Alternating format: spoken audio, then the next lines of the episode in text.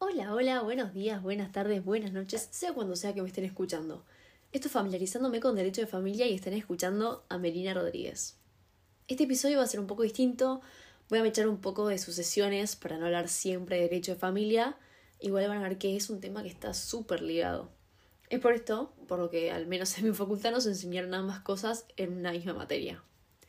Voy a arrancar con unos ejemplos, lo menos morbosos posibles, para introducir el tema.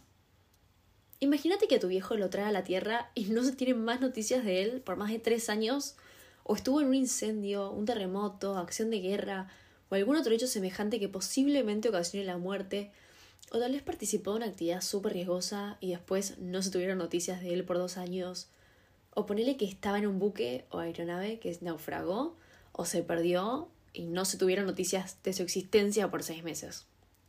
En todos esos supuestos se puede presumir que tu papá pasó una mejor vida. Pasa lo mismo si a tu papá lo pisa el 60 o le da un bobazo supremo, caputo viejo y vos te convertís en heredero. Bueno, en esos ejemplos ilustré las causas de cómo se puede heredar. Por muerte presunta, donde no estamos seguros, pero hay muchas chances de que tu papá haya muerto, o por muerte real. La muerte presunta siempre se tiene que declarar judicialmente. Estos supuestos abren automáticamente una sucesión y generan la transmisión inmediata de derechos de una persona a la otra. Estos derechos que esta persona adquiere nunca van a poder ser ni mejores ni más extensos que el que el otro tenía. Las personas que van a adquirir estos derechos son los que van a sucederlo.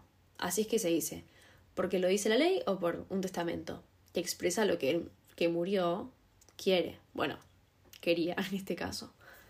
La ley dice que los que heredan en caso de muerte son los descendientes, ascendientes, el cónyuge y en línea colateral solamente los parientes hasta cuarto grado, o sea, primos. Si te perdiste con esto, te sugiero escuchar el episodio anterior. Y si no te perdiste, seguro te estarás preguntando si tu vieja, tu madrastra, tus tíos, tus abuelos, el infumable de tu cuñado y tus hermanos se reparten lo que quedó. Calma. En otro episodio voy a indicar bien el orden y eso, pero no es que cuando alguien muere heredan todas estas personas. Les tiro un dato para que hablen con propiedad y se luzcan en las fiestas y en las charlas del ascensor. Al muerto se le dice causante. A quienes heredan se los puede llamar herederos o sucesores. Y se le dice vocación sucesoria a eso que tienen quienes van a obtener parte de la herencia de una persona. Otra cosa súper importante que aclarar es que lo que se transmite es la herencia y no el patrimonio. La herencia son los derechos y obligaciones del causante que no se extinguieron con su muerte, no importa si es mucho, poquito o nada. Ahora voy a hablar de los diferentes tipos de personas que heredan.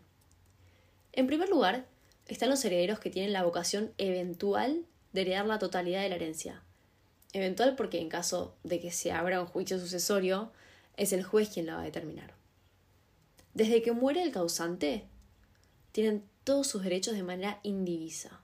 Y cuando digo indiviso me refiero a que no se dividen aún entre las personas que heredarían. Continúan con la posesión de las cosas que tenía el causante. Recuerden que posesión no es lo mismo que ser dueño, sino que solamente significa tener, cuando hay solamente un heredero llamado, adquiere la totalidad de la herencia.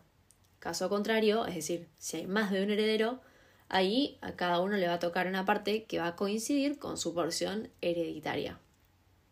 Los herederos también tienen que responder por las deudas del que murió, con los bienes que reciban de la herencia o con el valor de estos si es que esos bienes se vendieron. Esto va a ser así, salvo que tenga que responder con su propio bolsillo. Pero para que ocurra esto, tiene que pasar cualquiera de los supuestos que voy a contar ahora. El primero es que el heredero no haga un inventario sobre los bienes del muerto dentro de los tres meses desde que los acreedores o legatarios, ya le voy a explicar qué es esto, lo intiman judicialmente hacerlo. El segundo es que esconda los bienes de la herencia sin ponerlos en el inventario. Ponele, vos ibas a heredar un auto y no lo pusiste en el inventario, para que los que tienen que cobrar la deuda de tu viejo no te lo saquen. El tercero es que exagere con intención el pasivo sucesorio. En otras palabras, eh, decir que las deudas del que murió son mayores que lo que verdaderamente son. Esto el heredero lo haría para perjudicar a sus propios acreedores. Por último, que venda los bienes de la sucesión, o sea, lo que se puede heredar, salvo que convenga que se haga o que el precio de eso que se ganó de la venta vuelva a lo que vendría a ser la herencia. Dentro del grupo de los herederos está el heredero de cuota, que tiene una vocación a solo una parte de la herencia que determinó el causante en el testamento.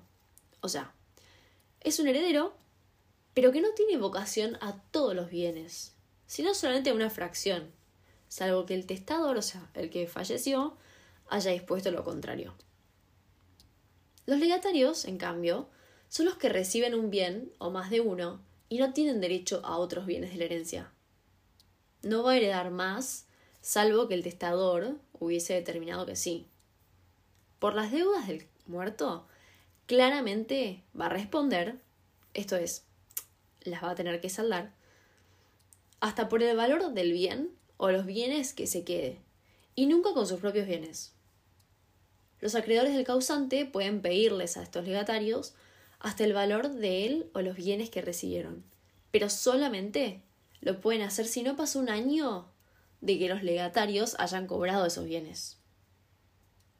Respecto al cobro de los bienes, él va a cobrar los bienes de la herencia antes que los acreedores del causante, obvio.